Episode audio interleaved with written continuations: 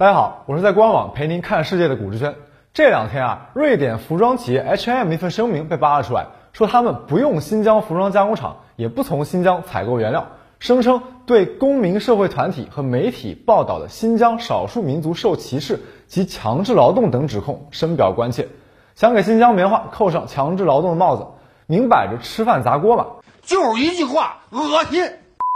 H&M 在中国的代言人们立马站出来划清界限。面对中国网民的抵制，H&M 又发了声明，不但拒不认错啊，还甩锅经合组织的商业行为准则，狡辩说不用新疆棉不代表任何政治立场，明显还是想骑墙。求人得人，H&M 产品纷纷被购物网站下架，App 在应用平台被撤，门店位置也被地图软件屏蔽了。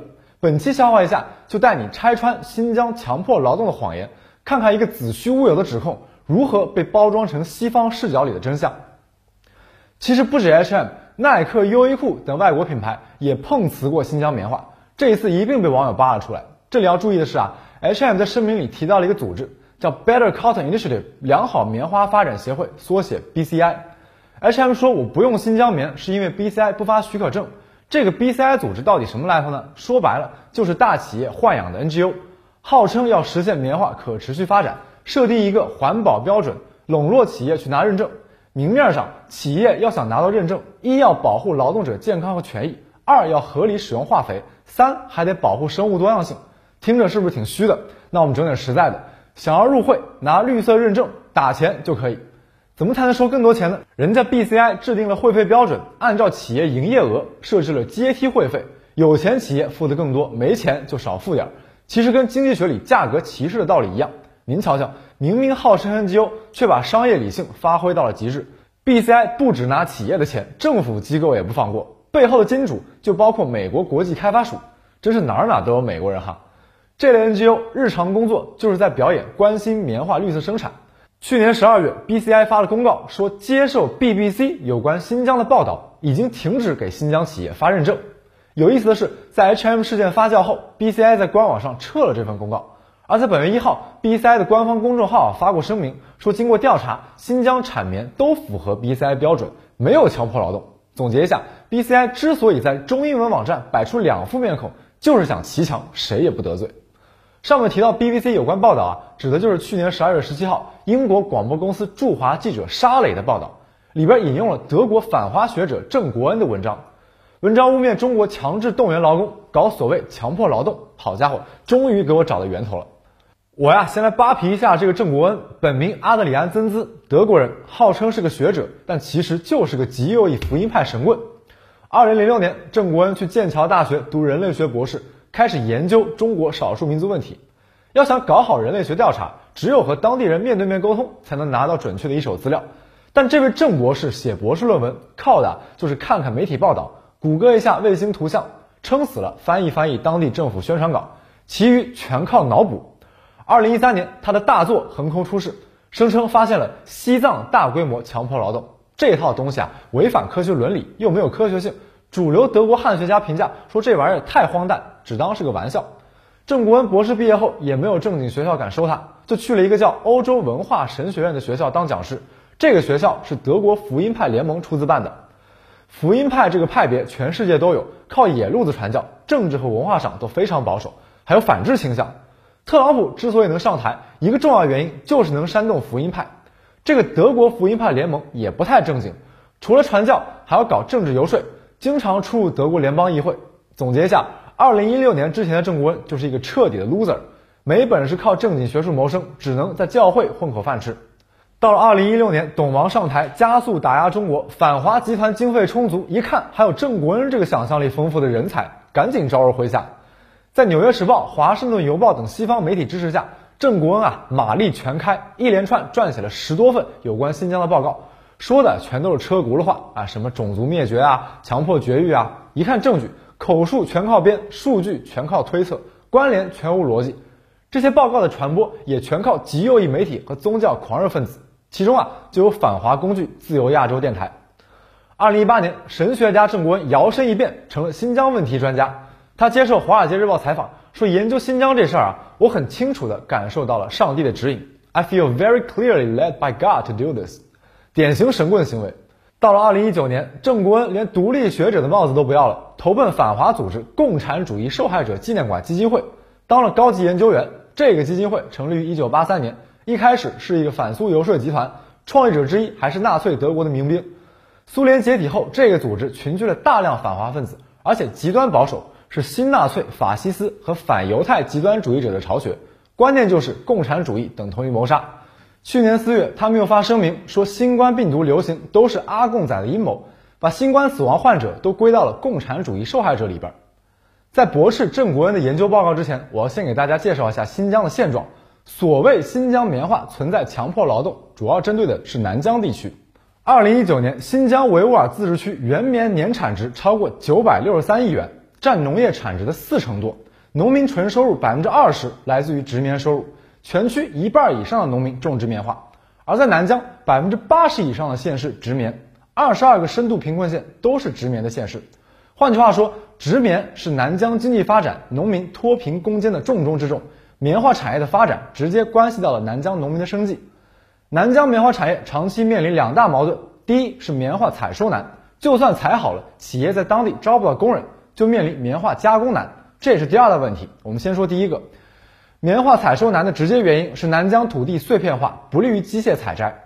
二零二零年，新疆棉花机采率达到了百分之六十九点八三，但我们再细看啊。南疆五地州棉花种植面积占了全区棉花种植面积的近七成，基采率却只有百分之三十四点七，而北疆的基采率已经达到了百分之九十五以上。南疆土地流转缓慢，还有一百五十万亩地是林棉兼作，不适合农业机械，农田建设水平较低，机耕道等基础配套设施也相对落后。这些问题导致了一个现象，那就是虽然新疆农业机械化率逐年提高，但每到了收获季节，依然有采摘棉花的工人缺口。九十年代中期以来，来自河南、四川、云南、甘肃等中西部农村的劳动力，每年通过铁路、公路赴新疆拾花淘金，一度有六十多万人，主要就在南疆地区。棉花采摘是季节性工作，如果不及时，棉花卖出去的价格就不高。由于南疆还有不少人收入较低，近年来国家帮助脱贫，当起了企业和当地居民的介绍人，招募群众来摘棉花。采摘棉花虽然辛苦，但往往收入可观，一个月可以挣五千元左右。这个政策提高了当地人的就业比例，改善了村民的生活条件，帮助贫困户脱贫，还能促进棉花产业发展，一举多得。在新疆读过书的朋友们都应该知道，当地不少小学和初中到了收获季节会组织户外活动，主要啊就是采棉花。这种户外课其实就是让学生们去玩的，体验生活，能采到棉花也不多，大家都心知肚明。但郑国恩不这么想，在他的报告里，政府介绍采棉打工成了新疆有使用非自愿劳动力采棉的历史。而组织学生体验生活，直接叫多年来强迫数十万中学生采棉花。这还没完，政府帮助打通市场环节，郑国恩解读为新疆不断扩大推动侵入式社会管控机制、胁迫性劳动转移机制。国家为了扶贫，要帮贫困户联系企业，到了郑国恩嘴里，就是因为集体生活更方便监视控制。工人在有宿舍的大院里工作和生活，他们的生活环境比牧民或农民更容易被国家控制。这个脑回路啊，不愧被各种西方媒体追捧。我再说一下南疆棉花的产业第二大问题：企业招工。这背后就是南疆的教育问题。教育部数据显示，截至二零一九年底，我国九年义务教育巩固率达百分之九十四点八，而剩下那百分之五点二里，就有不少在南疆地区。长期以来，许多少数民族贫困劳动力受限于地理位置，无法熟练运用国家通用语言文字，也缺乏职业技能。二零一五年的一份抽样调查结果显示，在农村常住居民的户主里，四成人只上过小学，不到一半人上过初中。这还是户主的文化程度，整体受教育水平要更低。国家多次组织职业培训，驻村干部和村民们同吃同住、同学习同劳动。有些村民嫌累不愿意，有的贫困户怕脱贫后享受不到国家的优惠政策，不配合脱贫工作。驻村干部还帮忙做思想工作。郑国恩看到这些啊，如获至宝。扶贫干部去给贫困户做思想工作，那就是侵入性政治灌输；驻村干部组织职业培训，那就是强制性军事化灌输。为了提高贫困户职业技能，政府还积极联系纺织企业，帮助贫困户就业，还包培训。比如，二零一八年，政府组织阿克苏地区的深度贫困户奔赴阿克苏职业技术学院纺织工程系培训，把他们培养成服装产业工人。阿克苏日报就报道过一名贫困户通过打工脱贫的故事。农民古扎努瓦·艾买尔在就业扶贫政策扶持下二零一七年到家门口的卫星工厂工作，原来在家里给人做衣服，一个月收入只有五百元，到厂里上班后，一个月工资三千元，极大的提高了生活水平。对于这类事迹，郑国恩加工成政府通过高度灌输性、强制性、军事化的职业培训，把少数民族劳动力从农民转变为产业工人。政府不仅是给介绍工作，有的贫困户担心出去摘棉花后，家里老人孩子没人照顾，政府也帮他们照顾。如果孩子还比较小，就优先在本县本村内安排转移就业。郑国恩张口就来啊，在这种环境下，他们会对孩子进行严厉的灌输，如果他们不说汉语，就会受到惩罚。全是他脑补出来的场景。再比如什么，政府强制父母和孩子骨肉分离，让人们担心会受到胁迫，明摆着就是歪曲原意嘛。总结一下，这个郑国恩号称找到了强迫劳动的证据，证据就是他看新闻看到政府说有五十万人转移就业，那就是有五十万强制劳工；看到学校组织了户外课，那就是强迫使用非自愿劳动力。过去企业在车站前举牌子招工，现在驻村干部直接帮忙介绍工作，那就是侵入式社会管控。看到村民到外地打工，那就是被政府强迫和家人骨肉分离。就这样一篇异想天开的所谓报告，全程靠自己脑补，却让西方一些势力如获至宝。欧美媒体听风就是雨，纷纷指责中国强制劳工。我只能说啊，宝财捡到鬼了。就在 H&M 事件的前两天，欧盟以新疆人权问题为借口，宣布制裁中国四名官员和一个实体。老掉牙的套路，你以为我们不会吗？在中方的反制性制裁名单里，德国学者郑国恩已经给安排上了。